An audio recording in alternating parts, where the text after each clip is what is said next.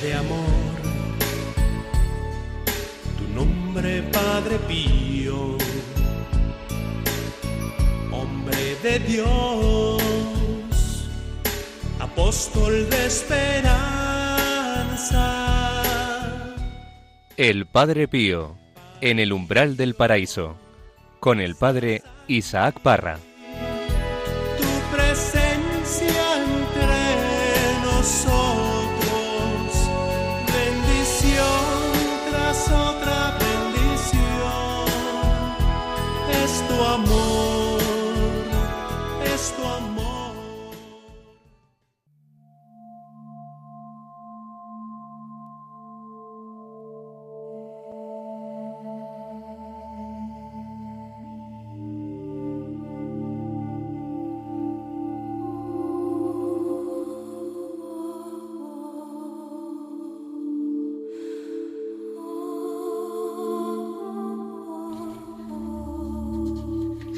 Dios me ama.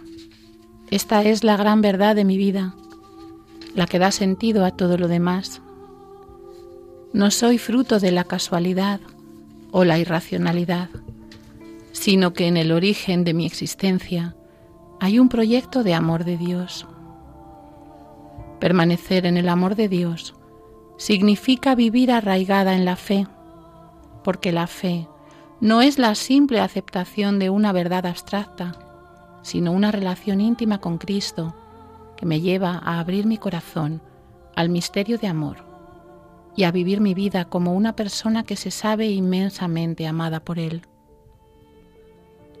Sé que si permanezco en el amor del Señor, arraigada en la fe, encontraré aún en medio de mis contrariedades y sufrimientos la raíz del gozo y la alegría. No puedo conformarme con menos que la verdad y el amor.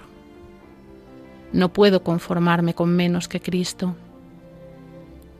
En este camino de mi vida siempre encuentro dificultades, adversidades que me paralizan.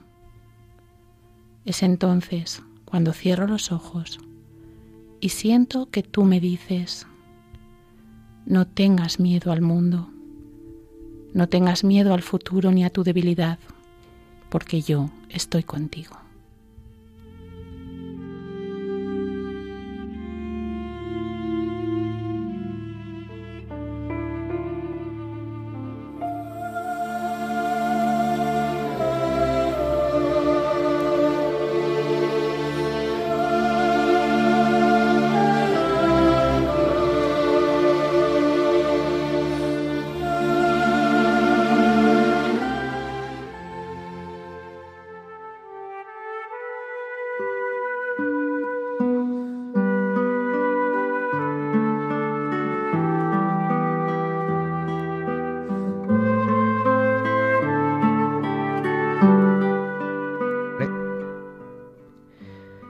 ¿Qué tal amigos? Bienvenidos a este programa de El Padre Pío en el umbral del paraíso.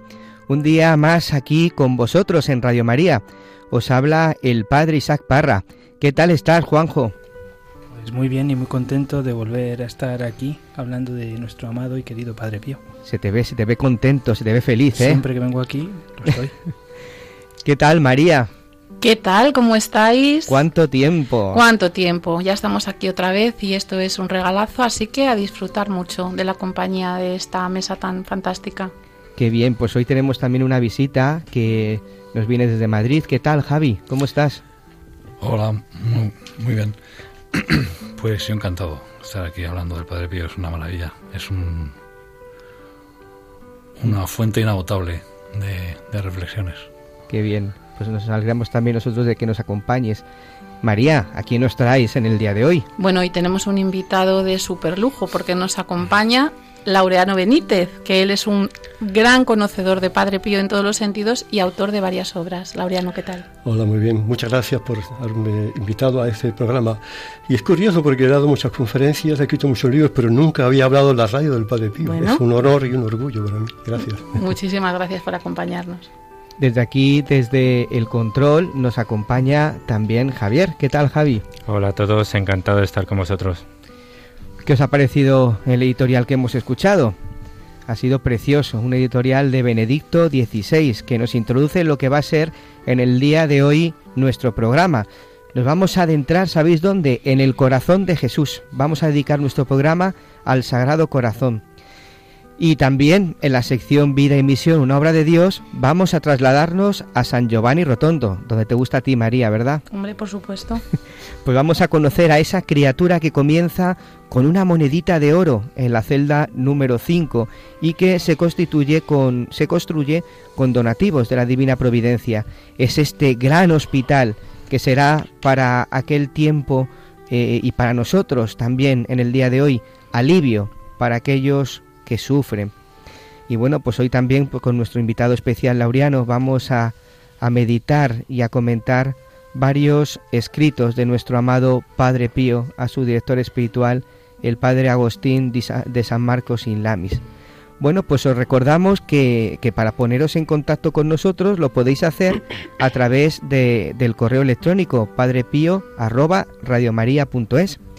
Esto y muchas cosas más aquí en el Padre Pío en el umbral del paraíso. Comenzamos.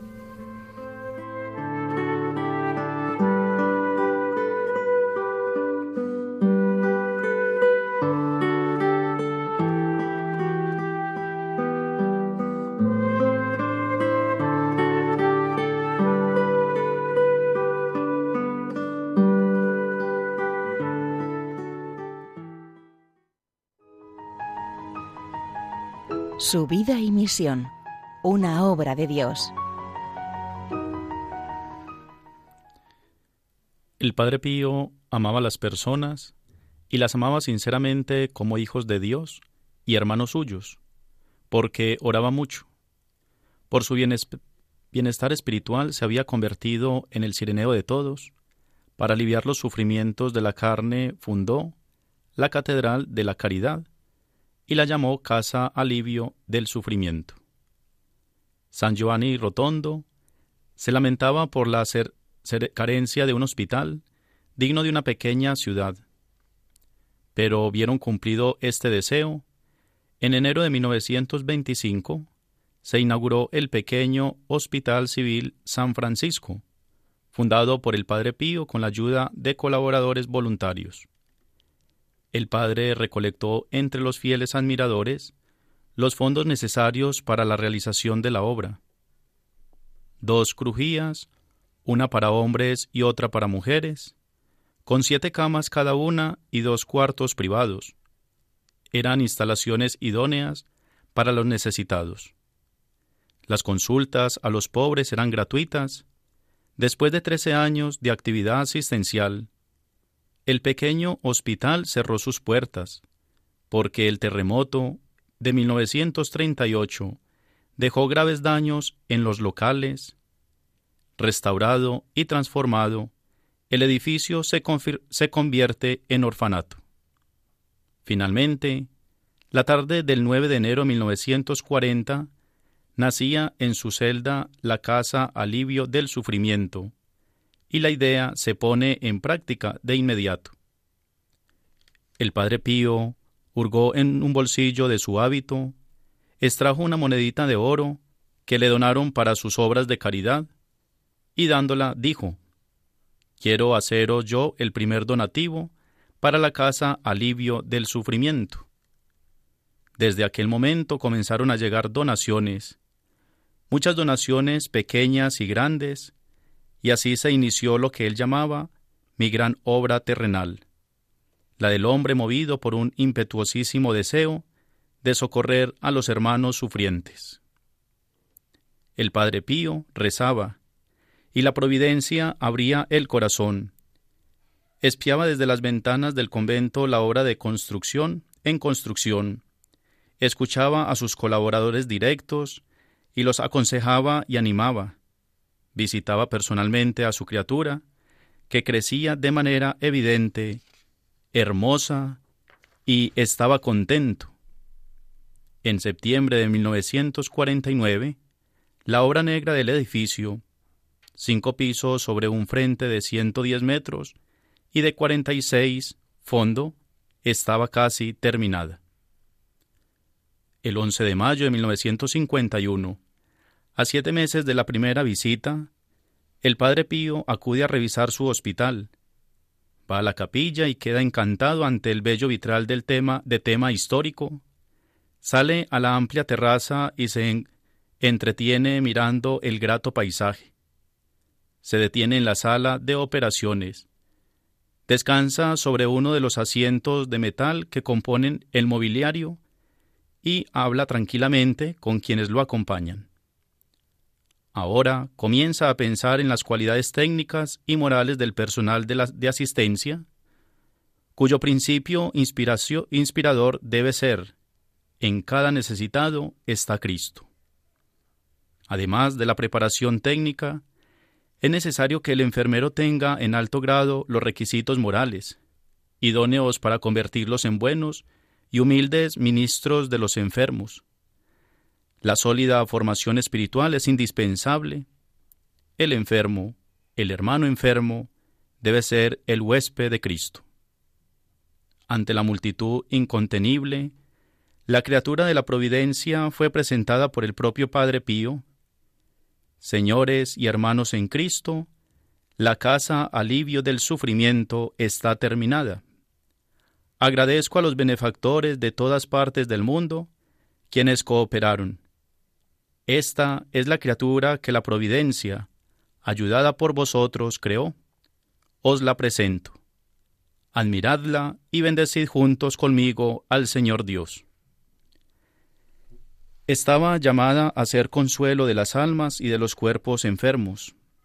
No nos privéis de vuestra ayuda, colaborad con este apostolado de alivio del sufrimiento humano, y la caridad divina, que no conoce límites y que es la luz misma de Dios y de la vida eterna, acumulará para cada uno de vosotros un tesoro de gracias, del cual Jesús nos hizo herederos sobre la cruz.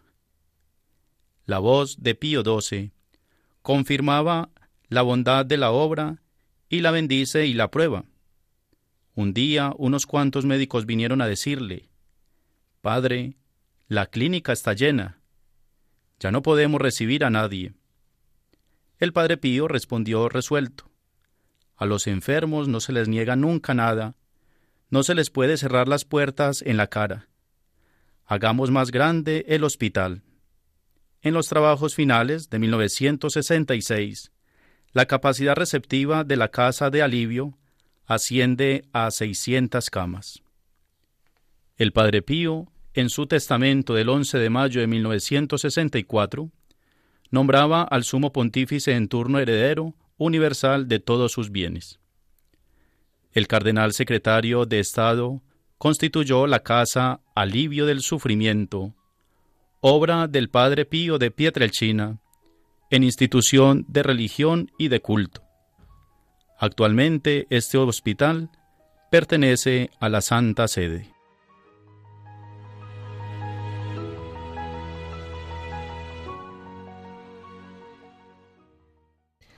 Quien ha podido eh, tener la suerte de, de, poder estar en San Giovanni Rotondo y contemplar este gran hospital, ha podido experimentar que, este hospital no deja indiferente, ¿no? Que quien entra en este hospital percibe algo especial y es efectivamente esa presencia del Señor, esa presencia de Padre Pío. Eh, lo que es principal en la espiritualidad del Padre Pío es ese sufrimiento, es esa cruz, ese alivio del sufrimiento, ¿no? Yo preguntaba muchas veces a la gente qué es lo que te atrae, ¿no? Porque la vida del Padre Pío no es que haya sido una vida una vida fácil, ¿no? Eh, es una vida de cruz, una vida de sufrimiento, ¿no? Y, es precisamente eso lo que atrae, el que nos enseña y nos ayuda a vivir el sufrimiento, ¿no? Pues esta es la misión, es la misión de, este hospital, ¿no? lo que el hospital pretende es, o lo que el Padre Pío quería que, esos médicos hicieran, no es solamente la curación del cuerpo, sino también la del alma, ¿no? ¿Cómo podemos, queridos amigos, cómo podemos eh, aliviar el sufrimiento humano, porque eso es lo que el Padre Pío quería, ¿no? Que aliviásemos ese sufrimiento humano, no quitándolo, porque el sufrimiento no lo vamos a quitar, pero sí vamos a darle ese sentido, ¿no? Mm. Hombre, ahora está muy de moda técnicas de todo tipo, ¿no? Para que la gente se relaje, para que la gente eh, el tema del sufrimiento lo viva tal, pero es que no queda otra que, que mostrarle a la gente al Señor, Quiero decir, este hospital pues da en el centro de lo que es el misterio del sufrimiento humano, que es corporal, que es espiritual, y el espiritual muchas veces no se atiende o se atiende mal a través de técnicas de todo tipo, pseudoterapias, etcétera, y como no le vemos al enfermo al corazón de Jesús, el enfermo su sufrimiento espiritual jamás lo va a haber aliviado. En ese sentido el hospital es un gran acierto del Padre Pío, efectivamente, porque esa parte del sufrimiento no tiene otra que, que el Señor. Bueno, en mi opinión, y la opinión Padre Pío, es que el sufrimiento se alivia cuando se le da un sentido. Lo peor no es sufrir, es sufrir sin saber por qué ni para qué. Entonces se convierte el sufrimiento en un castigo, en un estigma, en una maldición. El Padre Pío, como ha dicho antes Isaac, eh, muy bien, eh, dio un sentido al sufrimiento humano. Si el sufrimiento humano se asocia a la cruz de Cristo, se convierte en un instrumento de redención. ¿eh? Esa es la clave del Padre Pío y sobre todo el sufrimiento se alivia pues eso, con, eh, ofreciéndolo al, Señor como, como em, herramienta de corredención. Como un regalo, ¿no? Como un regalo, sí, corredentor.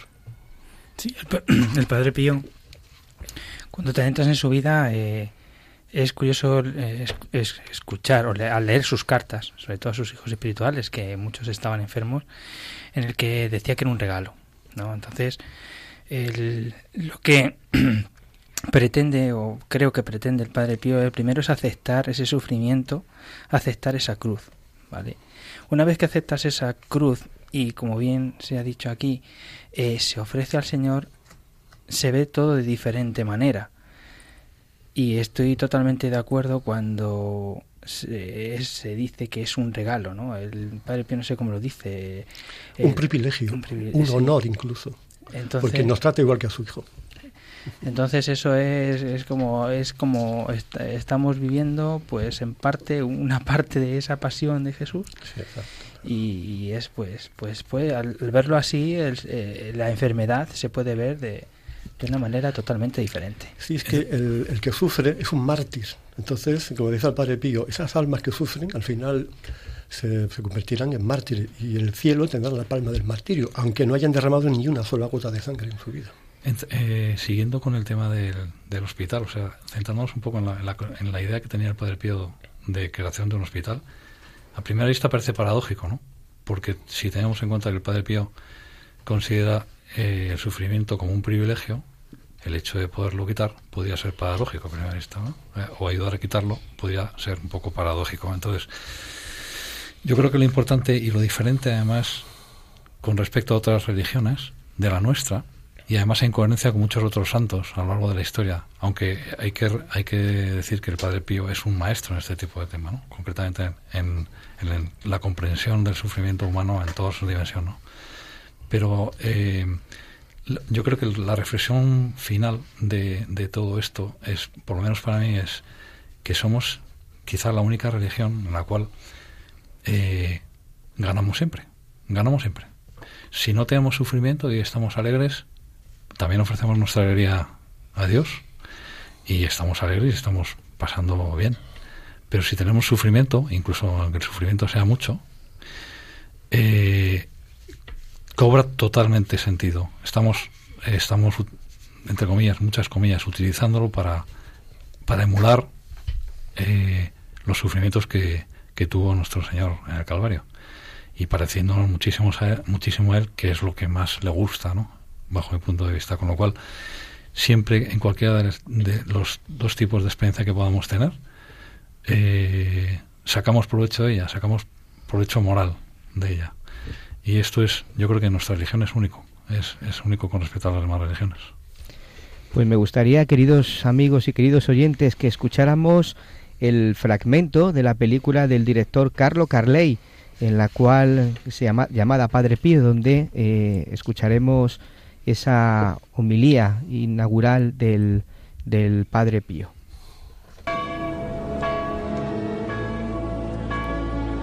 Señores y hermanos en Cristo, la casa alivio del sufrimiento por fin ha sido terminada.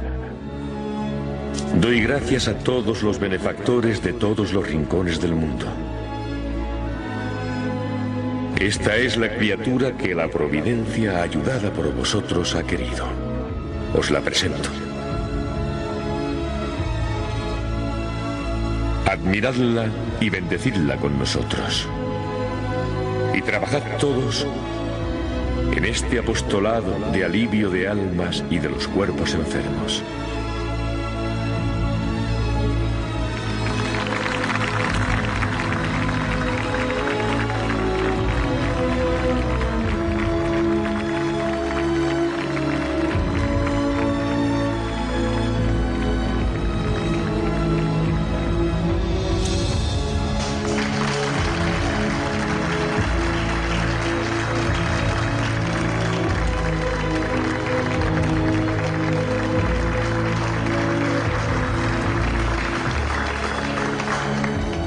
Los médicos tenéis una misión, curar al enfermo, ¿no?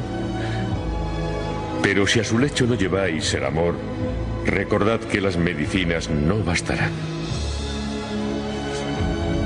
Y recordad otra cosa. Los hospitales están hechos para los enfermos, no para los médicos. Eh, ¿Cómo se dice? Está más seguro un ratón entre dos gatos que un enfermo entre dos médicos. y ahora me voy antes de que me hagáis enfermar a mí.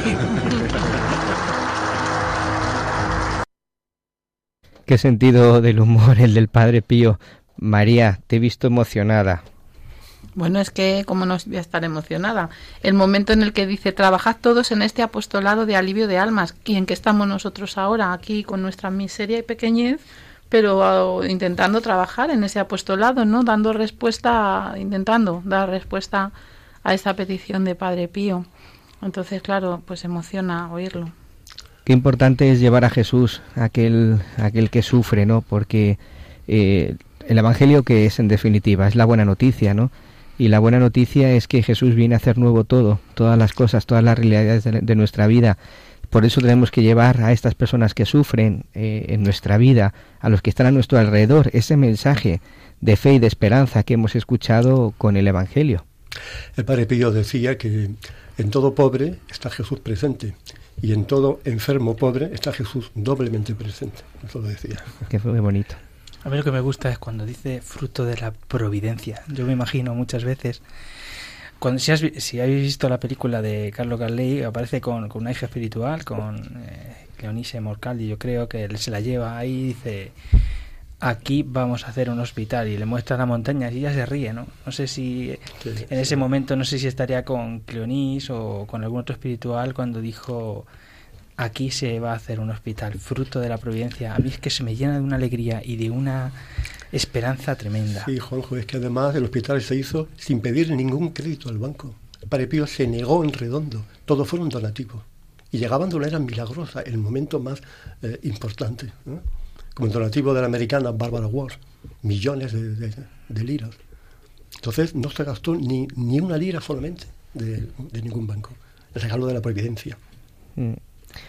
Pues qué, muy- qué importante es también, bajo mi punto de vista, relacionar eh, la- los dos tipos de enfermedades, ¿no? El- la enfermedad física y la enfermedad del alma.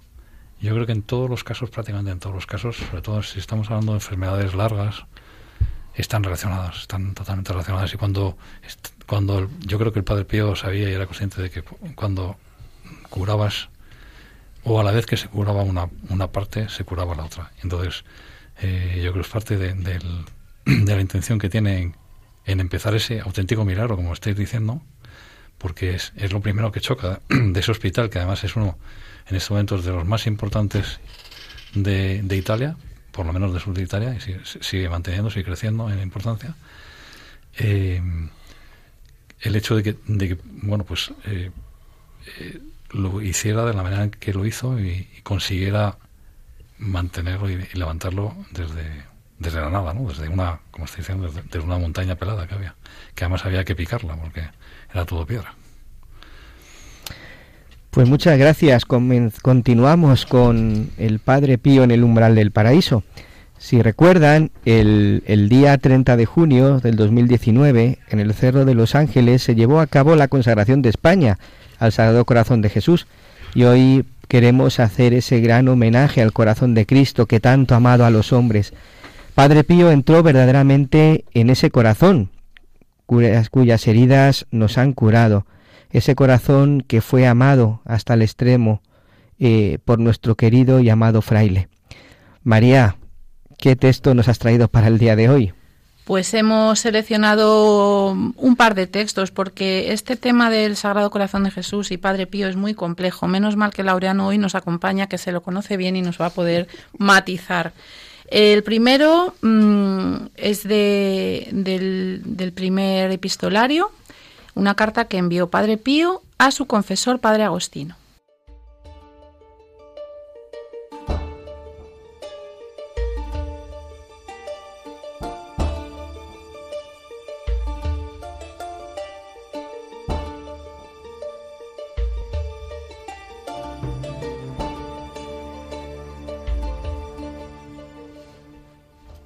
Terminada la misa, me entretuve con Jesús para la acción de gracias.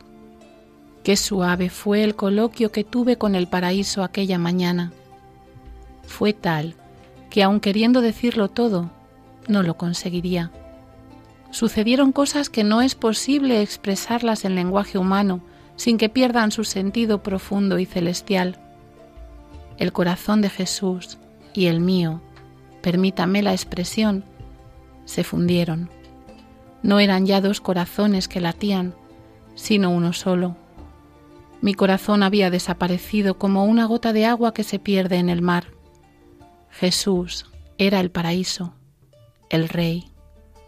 La alegría en mí era tan intensa y profunda que no era capaz de más. Jesús no deja de cuando en cuando de endulzar mis sufrimientos de otro modo, hablándome al corazón. Oh sí, Padre mío, qué bueno es Jesús conmigo. Qué momentos tan preciosos son estos. Es una felicidad que no sé con qué compararla. Es una felicidad que el Señor me hace gustar casi exclusivamente en los sufrimientos. En estos momentos, más que en ningún otro, todo el mundo me hastía y me pesa. Nada deseo fuera de amar y sufrir. Sí, Padre mío, también, en medio de tantos sufrimientos, soy feliz, porque me parece sentir que mi corazón palpita con el de Jesús.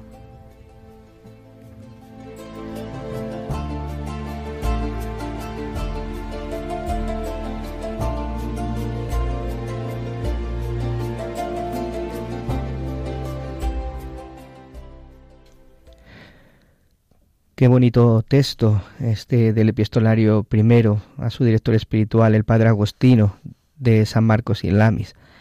Eh, nos deja sin palabras, ¿no? Ver qué, qué amor tan grande tenía eh, el Padre Pío a, a, Jesús, ¿no? Y cómo ese amor tan grande hacía que sufriera cuando Él nos sufría, ¿no? Que, que lo hemos escuchado. Estos dos corazones que se funden, que se funden en uno, como una vela se funde con otra, ¿no? El Padre Pío lo decía, eh, eso también, si recordáis, cuando habla de la comunión, ¿no? En estos momentos en los que uno comulga, eh, se funden los dos corazones como si fuera una sola vela, ¿no? Yo, este texto, la verdad que es tan bello que no, no, no termino de, de penetrar en él, me supera, ¿no? Pero este fenómeno místico que describe el Padre Pío en este texto, esto exactamente qué es, Laureano? Es el fenómeno místico de la fusión de los corazones, que se llama. Hubo más santos que lo experimentaron. Quiero recordar que Santa Gema Galgani tuvo un fenómeno que era del cambio de corazones. ¿no? Por cierto, la espiritualidad del Padre Pío está muy cercana a Santa Gema. El Padre Pío leyó mucho a Santa Gema y tienen una espiritualidad idéntica en muchas cosas, en muchas cosas. Y además vivieron en el mismo tiempo también. Gema murió antes, claro, ¿no? Pero yo quiero llamar la atención también sobre un hecho, porque el Padre Pío tenía cinco años, estaba todavía en edad preescolar. Bueno, ya tenía visiones de la Virgen, de los uh, de Ángel Custodio y también del diablo, claro. Entonces, un día estaba en la iglesia de Santa Ana, allí de Pietrelcina, y entonces estaba rezando y Jesús se apareció en el tabernáculo y le llamó. Entonces, el pequeño Francesco Forgione acudió al tabernáculo y Jesús, el Sagrado Corazón de Jesús, le puso las manos encima, ¿no? Esa fue la primera visión que tuvo del Sagrado Corazón de Jesús, a que guardó una gran devoción durante toda su vida. Y esto significa entonces que durante el tiempo que duró este fenómeno, el Padre Pío podía sentir lo que Jesús sentía en ese momento, si los dos corazones eran uno. Por supuesto, claro, claro.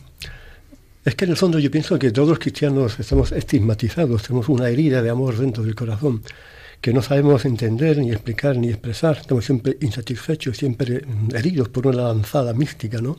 Padre Pío sintió esa llamada y también esta fusión del corazón, que es una fusión con el corazón glorioso de Cristo, se completó unos meses más tarde, en el mes de agosto, con el, con el fenómeno de la transverberación, que es un poco el sumo, el, el, culmen de la unión con el Sagrado Corazón. Vamos a, vamos a escuchar ese texto de la de la, de la transverberación. Sí. esto viene en el, en el epistolario primero. El 13 de agosto de 1912, viernes, en la iglesia, mientras hacía una acción de gracias, el padre Pío sintió que le hería en el corazón con un dardo de fuego tan vivo y ardiente que creyó morir. Cuando se lo dijo al padre Agustino, escribió, me faltan las palabras apropiadas para hacerle comprender la intensidad de esta llama. Soy absolutamente incapaz de expresarlo. ¿Me cree, Padre? El alma, víctima de estos consuelos, se vuelve muda. Me parecía que una fuerza invisible me sumergía totalmente en el fuego. Dios mío, qué fuego, qué dulzura. Esto recuerda mucho a, la transfiguración de Santa Teresa de Jesús, ¿no? La, escultura de Bernini famosa que está en Roma. Y también eh, Padre Ví decía que en una parte de su corazón se había formado una llaga mística, con la, la, la herida de la transición que le hizo el centurión a Jesús cuando estaba en el Calvario, que le hizo por prorrumpir el lamentos. ¿Quién entre los mortales podrá imaginar hasta qué punto es profunda la herida que se me ha abierto en la parte del corazón? Y entonces eh, esa llaga física la tuvo toda la vida en el corazón. Se lo decía en el mes de diciembre del 1918, se lo decía al padre Benedetto. Desde hace unos días noto en mí algo parecido a una lanza de hierro que se alarga en línea transversal desde la parte baja del corazón hasta debajo de la espalda, en el lado derecho. Me produce un dolor agudísimo y no me deja un momento de descanso. ¿Qué es esto? Era la misma lanzada de Longino. La herida debió dividir en dos el corazón de parte a parte, comenzando por la izquierda abajo y llegando hasta la derecha arriba. Es un fenómeno místico realmente impresionante. ¿Y producía dolor físico? Aquí lo dice, llegando, dice que que no le dejaba un momento de descanso. Es que todas las heridas del Padre Pío daban dolor, las llagas no estaban ahí de adorno, desde luego. No, yo es que cuando pienso en lo de la transverberación siempre me imagino un, como un dolor del alma, algo espiritual, pero verdaderamente pensar que eso se reflejaba físicamente... Pero es que también, como sabrás, María, como sabrás, también el Padre Pío tenía, tenía una herida en el alma, la noche oscura del alma, el Padre Pío, sobre todo al final de su vida, era tremenda. Dudaba que se iba a salvar. Impresionante, ¿verdad? Un día le preguntó a Pietruccio, un ciego que estaba en el monasterio y que le ayudaba, le preguntaba, oye Pietruccio, ¿tú crees que me salvaré? Parece una locura, ¿no? Pero es que yo creo que estos escrúpulos del Padre Pío, estas dudas sobre su salvación, eran un instrumento del cielo para eh, tenerle la humildad, que es lo que le mm. ocurre a muchos santos, que también Santa Gema y la María Teresa de Calcuta, muchos santos tienen esta angustia porque no saben ni se van a salvar. Efectivamente, más que, más que el escrúpulo, ¿no? Eh, es decir, siempre lo, he escuchado, ¿no? Y es verdad, cuanto más cerca de Dios estás, más pecador te reconoce. porque Jesús te hace Jesús te hace vivir en la realidad de lo que tú eres, pero sin, sin angustiarte, sin someterte en ese en ese tremendo sufrimiento, ¿no? De decir, que fíjate cómo soy, autocompasión, ¿no? Sí, sí, sí, Una cosa que a mí me gustaría destacar en, con respecto a todo esto es eh, la analogía que se hace en la propia comunión con la Eucaristía. ¿no? Es decir, yo creo que además es una cosa que podemos pensar cada vez que nosotros lo hacemos. Es decir, como eh, igual que en el texto se está viendo cómo se une el corazón del Padre Pío al Sagrado Corazón, cada vez que esto sucede eh, en la Eucaristía, en, la manera muchísimo más imperfecta se está produciendo también en nosotros. Es nuestro alma el que se une al al cuerpo de Cristo. ¿no? Entonces, eh, por eso mm, yo muchas veces he pensado que las misas, que la gente esperando a las 4 de la mañana para entrar a la misa de Padre Pío, tendrían que ser tremendamente eh, emotivas, precisamente por cómo lo vivía, cómo vivía este momento, fundamentalmente este momento, ¿no? Eh, de unión mm, directa con, con, Jesús en, la propia Eucaristía, en, tanto en, lo que es la, misa como en la... Sí, porque una Eucaristía en el fondo es un estar ante el Sagrado Corazón de Jesús. Es la transfisión. En la Eucaristía se abre el corazón de, Cristo y derrama agua y sangre. Y el Padre Pío, que estaba crucificado todas las, misas, entonces él vivía eso de una manera tremenda porque él sangraba también en, las misas. Entonces, para mí siempre eh, el tabernáculo es un poco el receptáculo del Sagrado Corazón de Jesús. Y el, Padre Pío lo sabía y lo sentía así. Yo aquí me quedo me encanta, bueno, pienso cómo sería al terminar la misa ese diálogo que tenía el Padre Pío después de la misa, cómo tenía que ser ese diálogo con Jesús en esa acción de gracias, qué se estarían diciendo, porque yo estoy completamente seguro que, se, que, él, él, le veía, no solamente con el corazón, yo creo que también, yo creo que con, con la vista, yo creo que ese diálogo que tenía siempre después de cada misa, esa acción de gracias, yo me imagino eh, cómo, hablaría, qué se dirían. Y es algo que, que no está escrito en sus cartas, eh, que, se decían en ese momento, ¿no? Y bueno, aquí en este programa se dijo que cuando uno comulga o cuando esto es el momento de negociar con Jesús. Yo me imagino al Padre Pío pues negociando con Jesús pues alguna gracia para alguien que, que la pidiera. Y eso es tan, tan grande, tan impresionante, tan bonito, lo que daría para saber ese diálogo que tenía el Padre Pío con Jesús. Pues ahora que hablas de eso, sabes que hay una novena que el Padre Pío rezaba diariamente por las intenciones de la gente que le pedía. Tremendamente eficaz, por cierto. Es, es una novena hasta el corazón de Jesús que rezaba todos los días, ¿no? Y que está bueno, está en internet en todas partes, la gente que le quiera. Y está, y está, precisamente está dedicada al Sagrado Corazón de Jesús. Exactamente, Yo quiero preguntaros a cada uno de vosotros, ¿no? Eh, después de haber escuchado al Padre Pío que nos habla del corazón de Jesús y que, es una espiritualidad que nos lleva al Sagrado Corazón de Jesús, yo quería preguntaros a cada uno de vosotros, ¿cómo es ese corazón de Jesús que conocéis cada uno? ¿Cómo se os ha revelado? En mi caso, por ejemplo, para mí el corazón de Jesús es un corazón que ama y que perdona, que ama hasta dar su vida y que perdona, eh, perdona sin, sin, esperar nada a cambio, ¿no? Que eh, según mi experiencia de vida he encontrado esa misericordia, cómo Dios ha tenido compasión de mí y cómo Dios me ha llevado otra vez al redil, ¿no? Ese corazón que ama, que perdona, que espera, que sufre, que conquista, ese corazón paciente, ¿cómo es ese corazón para vosotros? Bueno, yo al principio de, de empezar a caminar en la fe, el corazón que descubrí es un corazón rebosante de misericordia que no tomaba en cuenta toda la basura de mi vida y que ante mi pues ignorancia y, falta de, de, luz pues pues no, no, tomaba en cuenta ¿no? y, me había estado esperando y, me, me, perdonaba era un corazón rebosante de misericordia por todas partes pero ahora después de estos años lo que tengo más presente es el corazón que sufre por la indiferencia y por los desprecios es el corazón de Jesús que ¿Qué más, qué más siento dentro de mí. Bueno, para mí el Sagrado Corazón de Jesús es mi devoción principal. Yo le rezo continuamente, ¿no? No sé cómo me vino, pero ha estado conmigo hace muchísimo tiempo, tenía muchas oraciones y he hecho un libro que salió hace poco, oraciones al Sagrado Corazón. Para mí es un abismo, lo decía Fasina Kowalska, es un abismo de, de todo, de misericordia, de amor, de luz, de gracia. A mí me gusta mucho usar una imaginería para rezar. Entonces, para mí el Sagrado de Jesús es un palacio, es un jardín, es un océano, es un santuario, es un refugio, es un baluarte, es una roca.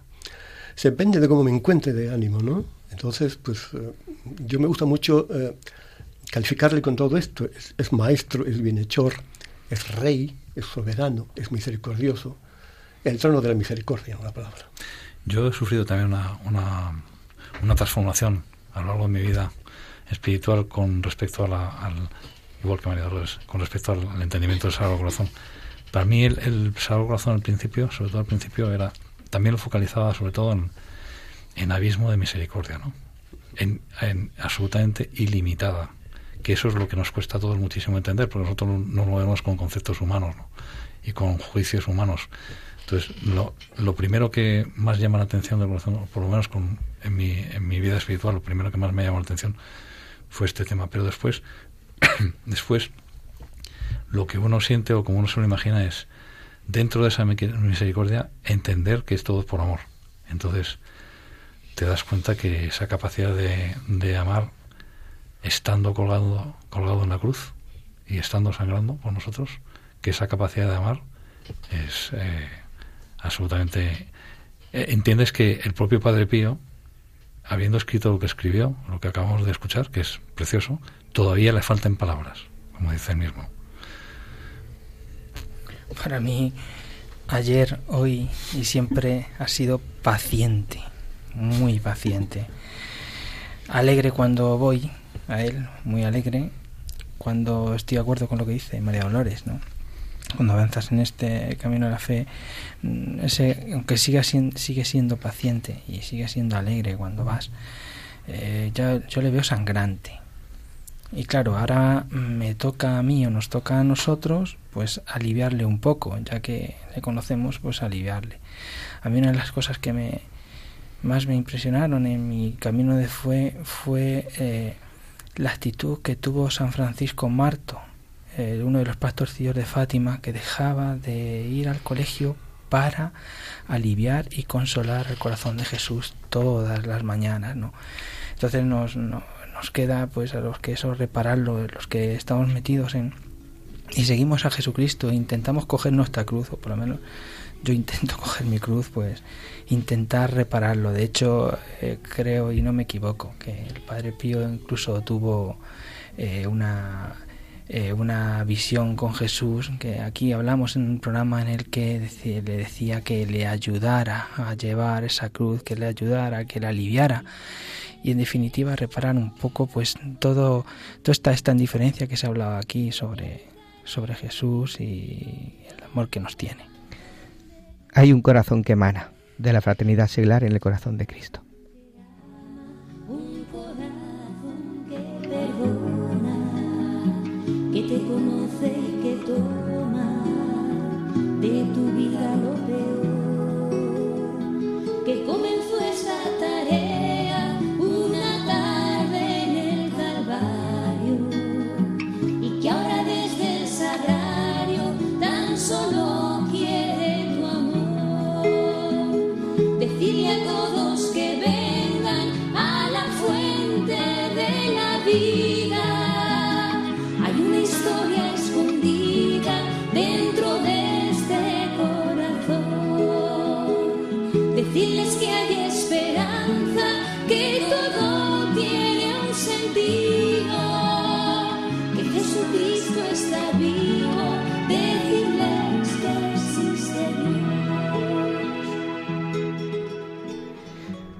Un saludo fuerte desde aquí, desde Radio María, desde el programa El Padre Pío en el umbral del paraíso, a la fraternidad seglar en el corazón de Cristo.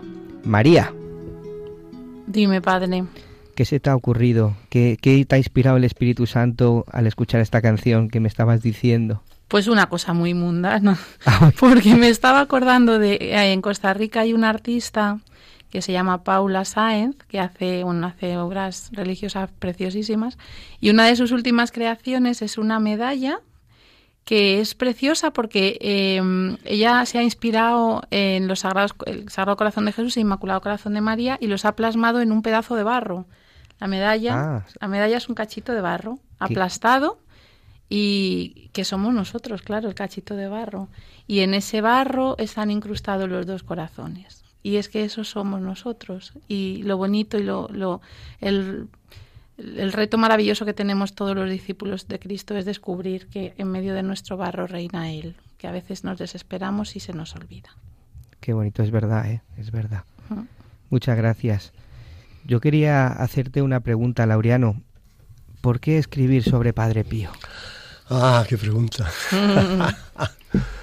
es que, mira, yo a Padre Pío lo descubrí en el 2002, en la ceremonia de canonización. Mi mujer se levantó esa mañana, conectó la segunda cadena y vio la ceremonia.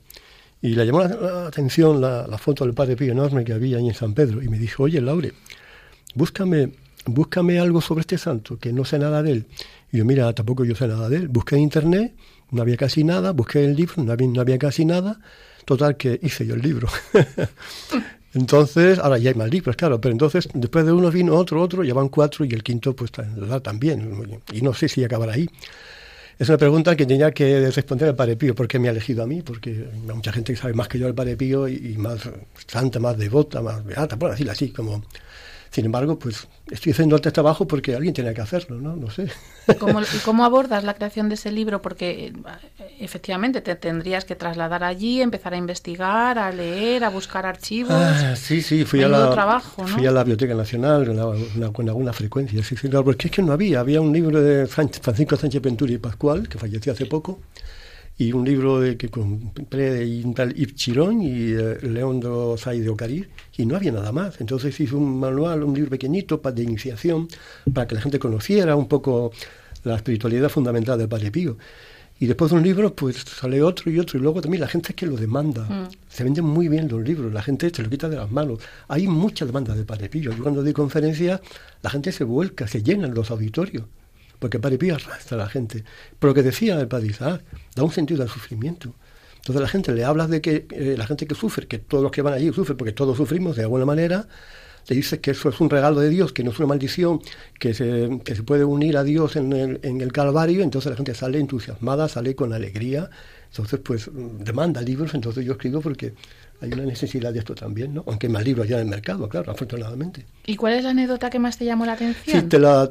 ah, de la de la Cuando con- empezaste a investigar su de vida. conferencias. No, no, de su vida. De Sí, repente mira, te la, alguna. te la digo, te la digo. Yo cuando doy las conferencias no, no hablo de los milagros, hablo sobre todo de lo que decía el Parisa, el sufrimiento, ¿no? El sufrimiento redentor. Entonces, hay una anécdota que es el eje de la conferencia y que es el eje no solamente de la vida del Padre Pío, sino de la vida de todo cristiano, que a mí me impresiona y me hace llorar. Voy a contarla. Una señora se le acercó al Padre y le dijo, Padre, ¿por qué sufro tanto? Llevo 30 años sufriendo. Es verdad que puedo hacer las faenas de cada día, pero con mucho sufrimiento, con- me cuesta mucho.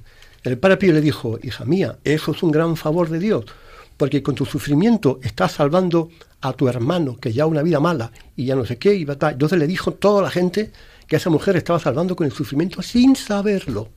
Entonces la mujer se quedó alucinando. Ah, o sea que yo con mi sufrimiento salvo a las personas, aunque no sepa a quién estoy salvando. A un pecador, al vecino, a mi hijo, a mi marido, yo qué sé. Entonces esa anécdota para mí es crucial, es la más importante, porque expresa muy bien la mística de la cruz del Padre Pío. Es un reflejo perfecto de su Es espiritualidad. perfecto, perfecto. Por eso la, la tengo como en el centro de la, de la conferencia. Y cuando tú conoces la espiritualidad de Padre Pío, efectivamente te atrae y empiezas a vivirla. ¿Cómo la vives?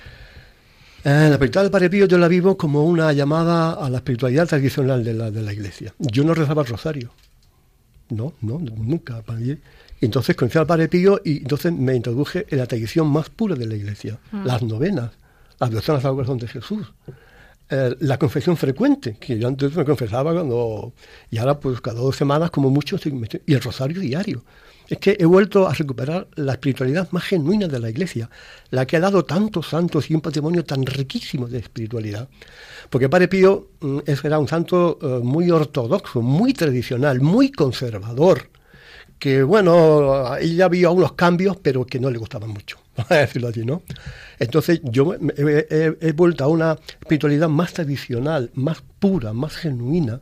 Por eso el corazón de Jesús para mí es eh, mi misión principal, y el rosario, y, y la, la- la Eucaristía, las novenas, etcétera, etcétera. Lo que antes yo tenía un poco como antiguayas, ¿no? Mm. Estaba equivocado. ¿Crees que el Padre Pío está puesto en el momento histórico que está puesto precisamente Ah, para recordarnos? Exacto, exacto. Sí, señor. Esa es la. Es que mira, no es ninguna casualidad que el santo más importante de la Iglesia, que para mí es el Padre Pío, haya venido en el momento más difícil de la Iglesia. Esto no es una casualidad. Dios no juega a los dados. Y cuando Dios manda a un santo, lo manda con un mensaje y lo manda en una época para que diga esto, para que arregle tal problema, para que lleve a la humanidad tal mensaje. Entonces, ¿por qué Dios lo regaló al Padre Pío en esa época? Porque era la más difícil, la época de la gran apostasía, en la que estamos todavía. Mm. Entonces, si se siguiera la espiritualidad del Padre Pío, no habría crisis en la iglesia en absoluto. Pero esta ha sido la tónica habitual en la historia, porque estoy pensando en San Francisco de Asís, el Exacto. momento en el que florece su Exacto. espiritualidad, La pobreza San Ignacio de. Loyola, efectivamente. Viene en el momento más En el momento adecuado. San, San Ignacio de Loyola viene cuando el papado es cuestionado. Entonces, es el ejército de, de- de- Cristo. Pero la eclosión de la espiritualidad de Padre Pío yo creo que todavía no ha llegado. Está empezando. La gente está empezando a interesarse mucho por él, pero todavía no ha dado todo, todo el fruto que va a dar. No, no, no. Hay fuerzas en su contra muy importantes. El Padre Pío han tardado mucho en, en hacerle santo, pero porque eh, para la, la, iglesia de ahora un santo con estigma suena como medieval, como morboso, como un poco macabro y siniestro, ¿no? Un santo que, que era muy estricto en todas las, las cuestiones. Entonces, eh, choca un poco, choca porque la iglesia se ha modernizado después del concilio, el ayornamiento, porque quizás se ha modernizado demasiado. La iglesia tampoco se puede cambiar mucho, es como cambiar el polo norte. La iglesia la estableció Cristo, el Evangelio, y, la, y está la tradición y el magisterio de la iglesia. Y, y si tú tocas mucho eso, se pierde la, la, esencia, se pierde la espiritualidad, se pierde el espíritu, se pierde... agua. Sí, yo lo, ve, lo, veo como aguado, claro. Sí, aguado, tú lo has dicho, Pero el Padre Pío es verdad que nos ayuda desde, desde la obediencia, la porque él fue un, un, gran obediente a la Iglesia sí, y él jamás levantó la voz para criticar no, no, absolutamente nada. Entonces, a mí me gusta mucho eso, que desde la obediencia, desde la humildad, desde la discreción, se mantuvo fiel. Ese mayor milagro del Padre Pío, que con mm. todo lo que le atacaron se mantuvo, Siempre nunca fiel. dijo nada. Hombre, no se trata de criticar a la Iglesia, se trata de, que, de, de, de, volver a recuperar esa espiritualidad genuina de la Iglesia de dos mil años que, que, no hay por qué cambiarla. O sea, Pero hay que hacerlo como lo hizo él sin hacer ruido, sin hacer daño, sí, yo creo, sí, ¿no? Sí. Sin, sin, murmurar, sin criticar, sin, murmurar, sin atacar. Cri efectivamente, porque al fin y al cabo somos todos el mismo cuerpo. No podemos criticarnos ni hacernos exacto, daño unos exacto, a otros. Claro, el Padre Pío lo hizo muy bien. Bueno, claro, es que es el Padre Pío. Claro, es que tiene el don. Pues muchas gracias, Laureano, por acompañarnos en este día y por adentrarnos en esta vida del Padre Pío que tanto nos emociona. Gracias a ustedes, la verdad que es un programa muy muy bueno, muy profundo. Me ha encantado estar aquí. Ha sido cuando un quieran, ya saben, me llaman y yo vengo cuando quieran.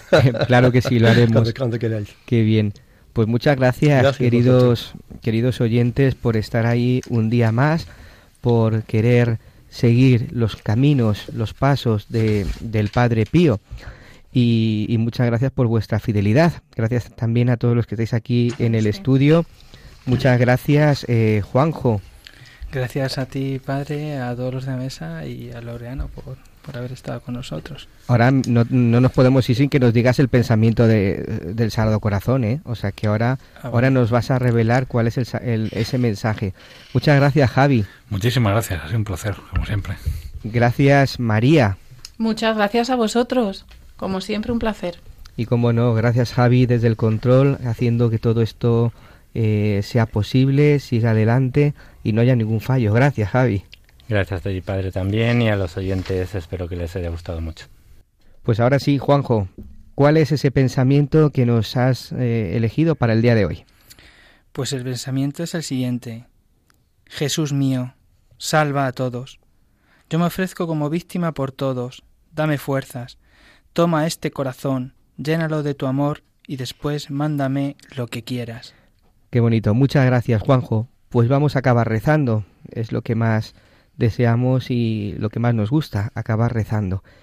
Sabéis que podéis poneros en contacto con nosotros a través del correo electrónico padrepío@radiomaria.es y que podéis descargar el podcast en la página web de Radio María, en la pestaña podcast. Muchas gracias de nuevo, queridos amigos y oyentes, y hasta el próximo día.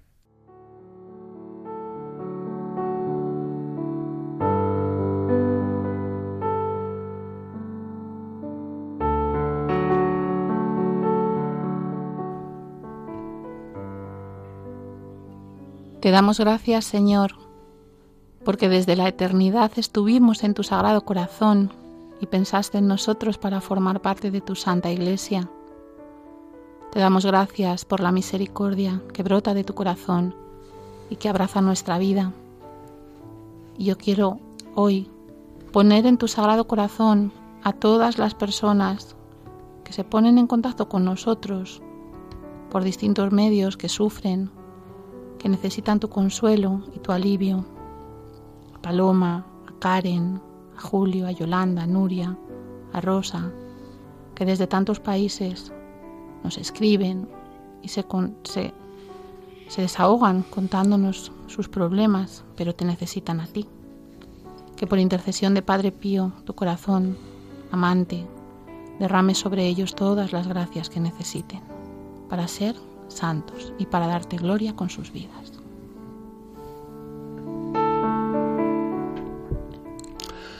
Sagrado Corazón de Jesús, por medio de la intercesión del bienaventurado Padre Pío,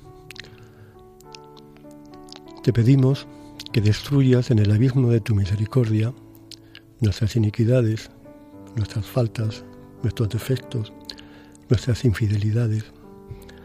Rocíanos con tu sangre preciosa y quedaremos blancos.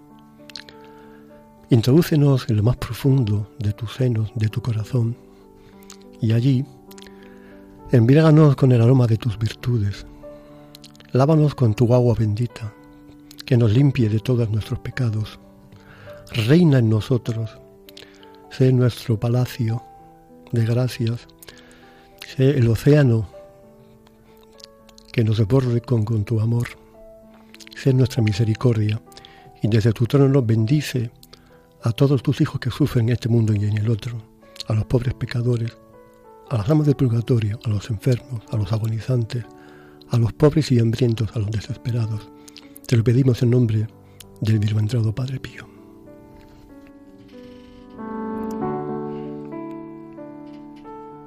Padre Pío, te quiero. Eres mi intercesor, eres mi Padre. Por eso acudo a ti, como gran intercesor mío, por todo lo que me quieres, que has, has entrado en mi vida. Me has llevado a María. Ahora, llévame a ese corazón sagrado, de ese corazón que tanto nos hablas. Dinos cómo dialogar con Él.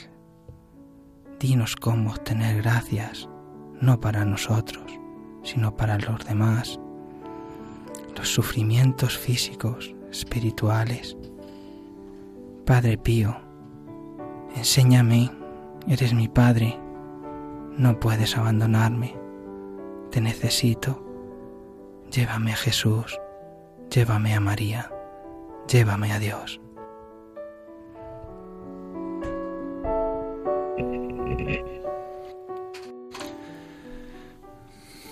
Sagrado Corazón de Jesús, unido al precioso corazón del Padre Pío,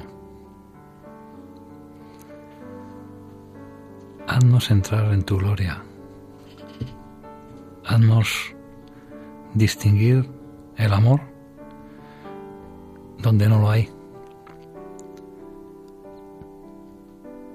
haznos, ayúdanos a ayudar, ayúdanos a a pedir por los demás,